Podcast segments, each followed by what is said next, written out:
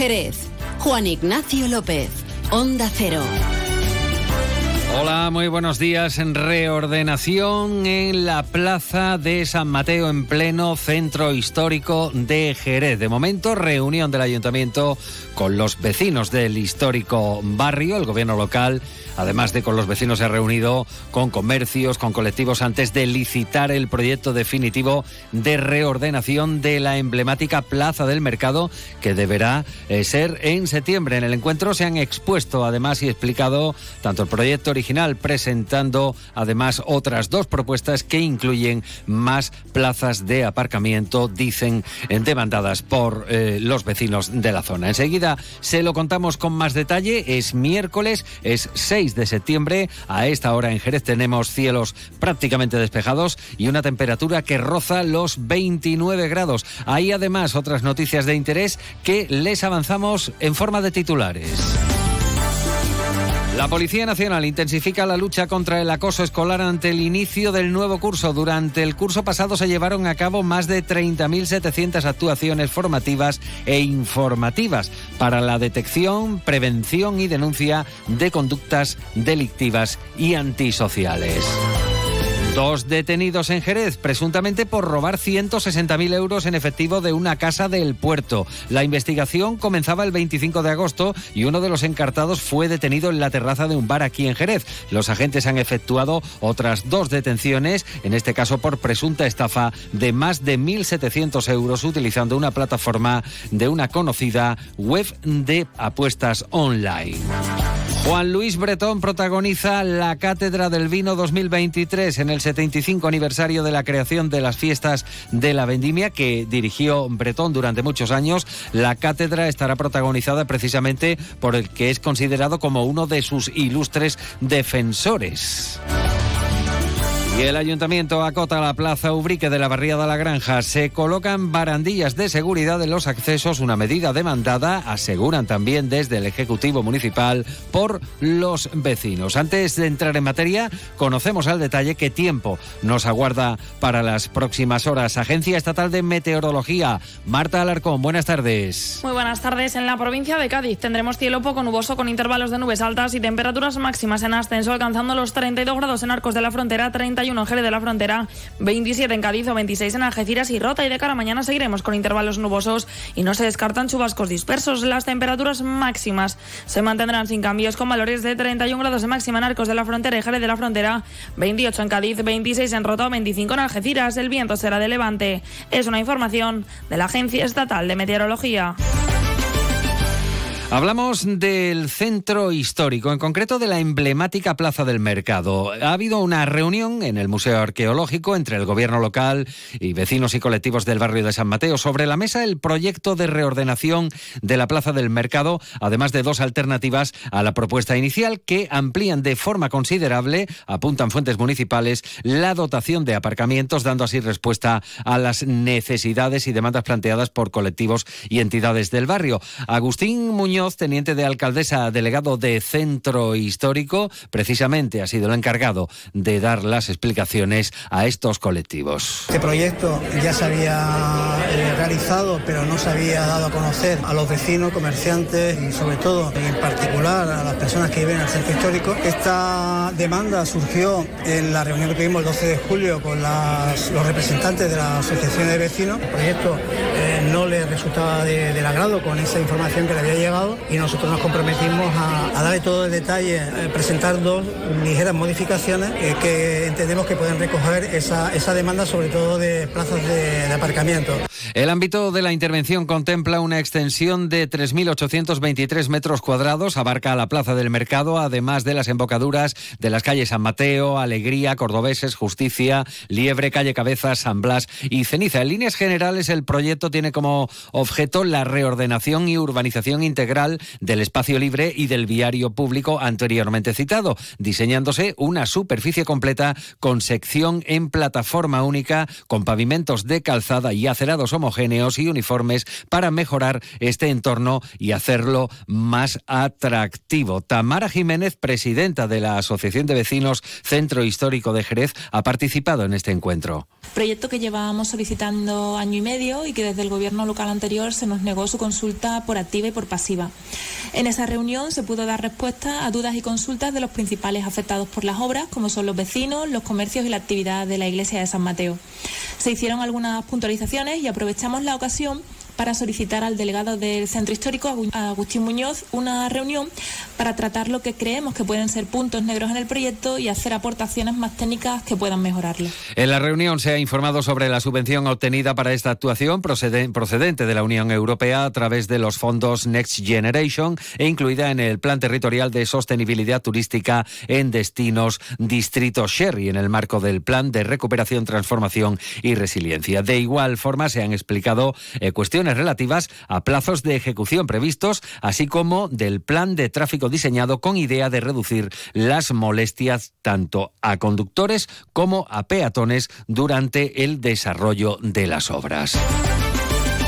Y vamos con otra actuación, en este caso de seguridad, en la Plaza Ubrique, en la barriada de la Granja. Se trata de la colocación de barandillas de protección en los accesos a la plaza que, señalan desde el gobierno local, responde a las demandas vecinales. Jaime Espinar, teniente de alcaldesa se habían realizado unas obras para colocar una rampa y el gobierno anterior dejó las obras a la mitad y ahora nuestra labor es ir completando aquello que otros dejaron a media. Se trata de mirar al futuro y de ir solucionando poco a poco pues todos esos parches que nos hemos ido encontrando. Nosotros no creemos en la política de, del parcheo, sino en la política de las soluciones. Una de la tarde y 42 minutos. Vamos ahora con sucesos. La Policía Nacional ha detenido a dos hombres residentes en Jerez como presuntos autores de un delito de robo con fuerza en un domicilio ubicado en el puerto de Santa María. Los detenidos se apoderaron de 160.000 euros que la víctima guardaba en su domicilio. La investigación se inició el pasado 25 de agosto a raíz de la denuncia interpuesta por la propietaria de una vivienda. Denunció la sustracción de esa cantidad en metálico que ocultaba en una de las habitaciones. Fruto de las gestiones realizadas, los investigadores han identificado plenamente al presunto responsable de los hechos denunciados y se han personado incluso en el domicilio del presunto autor que ha reconocido la autoría de los hechos, conduciendo además a los agentes hasta donde tenía escondido parte del botín, en una calle de Jerez, oculto en una bolsa de plástico entre arbustos y hierbas secas. A posteriori, el presunto autor ha informado de que otra parte del dinero la guardaba un amigo suyo en su domicilio, siendo localizado este último en la terraza de un bar de Jerez, haciendo entrega voluntariamente del dinero que ocultaba dentro de un maletín de herramientas en su domicilio. Andrés Fragado, Policía Nacional. Así es, la Policía Nacional ha detenido a, dos vecinos de Jerez de la Frontera como presuntos autores de un robo con fuerza ejecutado en un domicilio del puerto de Santa María. La investigación realizada ha permitido esclarecer el robo, detener a las dos personas y además eh, recuperar parte del botín que asciende a, unos, a más de 30.000 euros. Y por otra parte, detenidas dos personas en Chipiona, supuestamente por estafar a una vecina más de 1.700 euros de su cuenta bancaria. La investigación de la Guardia Civil señala que se trata de miembros de una misma familia. Se registraron en una conocida plataforma de apuestas online, utilizaron la filiación de un familiar cercano a ellos y con discapacidad psíquica y emplearon la numeración de la tarjeta de crédito de la víctima para realizar las apuestas. O sea, utilizando los datos, número, fecha de caducidad y código de seguridad. Las ganancias que obtenían eran ingresadas en la cuenta de uno de los detenidos, todos ellos vecinos de Chipiona que ya han pasado a disposición judicial. La Policía Nacional intensifica la lucha contra el acoso escolar ante el inicio del nuevo curso. Con motivo precisamente del curso 2023-2024, reactivan las labores preventivas en los centros educativos en el marco del plan director. Las actividades se impulsan y coordinan desde la Unidad Central de Participación Ciudadana y se implementarán por las 217 delegaciones territoriales de toda España. De esta forma, eh, adaptan su trabajo general integral a la casuística propia de su demarcación territorial, potenciando las actuaciones preventivas frente a los riesgos a los que se ven sometidos los estudiantes para la protección integral de la infancia y adolescencia frente a la violencia, especialmente de índole sexual o en el entorno digital. Abarca la campaña temática sobre la sensibilización y concienciación sobre el acoso escolar y ciberacoso, también sobre la trata de seres humanos, la desaparición de menores, seguridad vial, protección del medio ambiente, propiedad intelectual o protección de datos. Cambiamos radicalmente de asunto y escuchen esta voz. Eh, huertos o parques solares por un lado y construcciones o torres eh, eólicas por otro. Es la voz de toda una autoridad en el mundo del vino. Se llama Juan Luis Bretón. La cátedra del vino, que se pronuncia cada año en la bodega San Ginés, en el Consejo Regulador, constituye uno de los eventos más esperados de las fiestas de la vendimia. Este año ha sido designado precisamente para tal distinción Juan Luis Bretón, un notable ejecutivo vasco afincado en Jerez desde la década de los 60. Inició su carrera profesional en el Banco de Bilbao en el año 1952, siendo destinado en 1960 a la City de Londres, donde permaneció hasta su llegada a Jerez en 1965, cuando se incorporó a Williams Humbert como apoderado general en Jerez. Desde entonces eh, ha desempeñado cargos de alta dirección bodeguera, por ejemplo,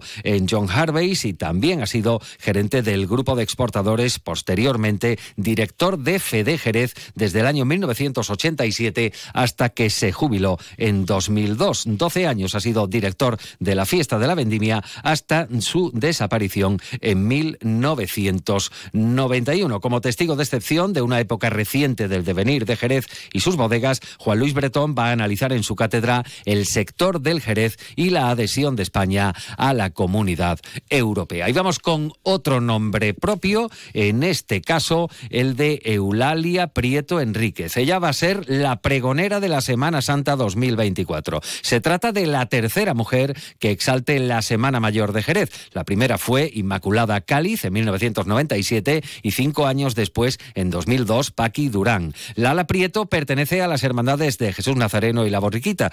De igual forma, pertenece a la Hermandad del Rocío de Jerez y en su historial figura como integrante del Consejo Directivo de la Unión de Hermandades entre 2011 y 2014. Confiesa a Onda Cero que asume la designación con ilusión y responsabilidad. Una alegría inmensa, una ilusión eh, pues tremenda también y una responsabilidad muy grande porque tenemos que tener en cuenta que los datos hablan por sí solos. Voy a ser la tercera mujer que, si Dios quiere, este año próximo 2024 eh, pregone la Semana Santa de Jerez. Yo creo que el papel de las mujeres en las cofradías, en la Semana Santa de Jerez, en la iglesia, eh, en la sociedad en general, es mucho más importante, mucho más, tiene más peso. Lala Prieto no es nueva en los pregones, de hecho en 1998 se estrenaba en la oración poética a la Virgen de la Estrella y este año 2023 ha realizado el pregón a Jesús Nazareno en la capilla de San Juan de Letrán. Una de la tarde y 48 minutos. La Asociación Profesional Mujeres Imparables va a firmar un convenio de colaboración con el Ayuntamiento de Jerez para consensuar el ámbito de actuación y el contenido de futuras actuaciones. Esta asociación reúne a un equipo de profesionales y empresarias que unen fuerzas, experiencias y conocimientos para impulsar un concepto de profesionalidad en femenino y que tiene por objetivo la visibilización de ese liderazgo, así como establecer nuevas vías de cooperación entre hombres y mujeres. El gobierno municipal ha brindado su apoyo y acompañamiento en el octavo aniversario de esta asociación que preside Lola Rueda. Sí, eso requiere mucha organización, mucha paciencia, mucho foco y eso es lo que ha puesto la asociación desde 2015 que iniciamos. Ese foco en esa mujer profesional, emprendedora y empresaria. Tenemos hasta un movimiento paralelo en Latinoamérica que nació después de nosotras y seguimos trabajando por esa igualdad real, siempre mujeres y hombres, porque somos una entidad inclusiva. Una serie de actos que van a comenzar con la conferencia online El retorno emocional como valor fundamental en la empresa y en la vida a cargo de Ana Vila. Llegamos así a las 2 menos 10 de la tarde, tiempo para el relevo informativo. Se quedan ahora en buena compañía para informarse de lo que ocurre en Andalucía, en España y en el mundo. En la realización técnica ha estado Pepe García. La actualidad local y comarcal regresa mañana a las 8 y 20. También pueden seguir actualizados en ondacero.es. Buenas tardes.